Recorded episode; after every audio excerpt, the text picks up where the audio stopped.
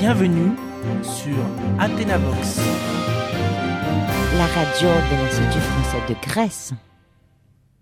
Bonjour et bienvenue à notre émission hebdomadaire Socialement Votre, qui se penche sur des sujets sociopolitiques très débattus. Aujourd'hui, c'est l'immigration, un sujet particulièrement chaud qui suscite toujours de très vifs débats. Mais tout d'abord, voyons quelle est la différence entre les réfugiés et l'immigré. Le réfugié est une personne dont la vie est menacée par la guerre, par, les, par ses convictions politiques et religieuses ou par une catastrophe naturelle, tandis que l'immigré est une personne qui quitte volontairement son pays pour améliorer sa vie. Nous avons invité Madame Tsiatsi, psychologue clinicienne, pour parler des difficultés de cohabitation entre cette population étrangère et la population native. Madame Tsiatsi a fait ses études à Paris et actuellement elle travaille dans une clinique psychiatrique à Athènes. Mais avant de donner la parole à Madame Tsiatsi, nous avons un auditeur, Monsieur Kanakis, qui souhaite donner son avis sur le sujet. Bonjour, Monsieur. Bonjour, Madame. Je m'appelle Jean et j'habite dans un quartier en plein centre d'Athènes depuis toujours, puisque je suis né ici. Dans le passé, il y a 20 ans, tout allait bien.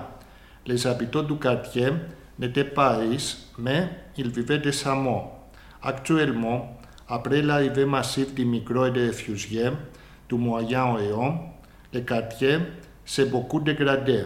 Il est beaucoup moins propre et on ne se sent pas en sécurité. Les étrangers ne partagent pas toujours les mêmes valeurs que nous et souvent ils vivent en décalage avec notre société. Ils ont des valeurs différentes et une autre conception de la citoyenneté. Si on ne fait rien pour changer ce nouvel état des choses, on finira par perdre complètement non seulement notre identité nationale, mais notre patrimoine culturel tout entier. Merci, Monsieur Kanakis, pour votre témoignage.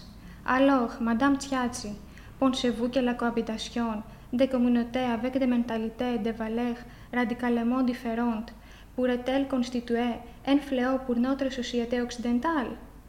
Oui et non. C'est vrai que confronter des personnes de cultures et d'horizons différents pourrait avoir d'importantes répercussions aussi bien au niveau sociopolitique qu'économique. C'est pourquoi il est très difficile que les instances politiques trouvent un consensus largement approuvé concernant des sujets comme l'éducation, la liberté du culte. Mais vous savez, madame, qu'il est impératif de trouver une solution malgré ces difficultés. En effet, la cohabitation pacifique de peuples différents est un défi pour les générations futures. Donc, au lieu de combattre ce nouveau contexte social, nous devrions en profiter pour enrichir et moderniser notre société en surmontant des stéréotypes racistes. Justement, concernant les stéréotypes, selon vous, quel stéréotype contre les immigrés serait le plus dangereux?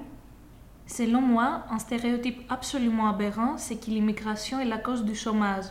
C'est complètement faux parce que, selon les grands économistes, l'immigration est une véritable aubaine, surtout pour la démographie de l'Europe qui est en train de vieillir. Donc, l'immigration, loin d'être un fléau, est le seul moteur démographique positif qui pourrait lutter contre le chômage, relancer l'emploi et l'économie. Je vous remercie, Madame Tsiatsi, pour votre participation et votre message positif. J'espère que les auditrices et les auditeurs ont trouvé notre émission utile. Je vous attends à la prochaine émission avec d'autres questions sociales éclairées par des spécialistes. Bonne soirée, à la semaine prochaine.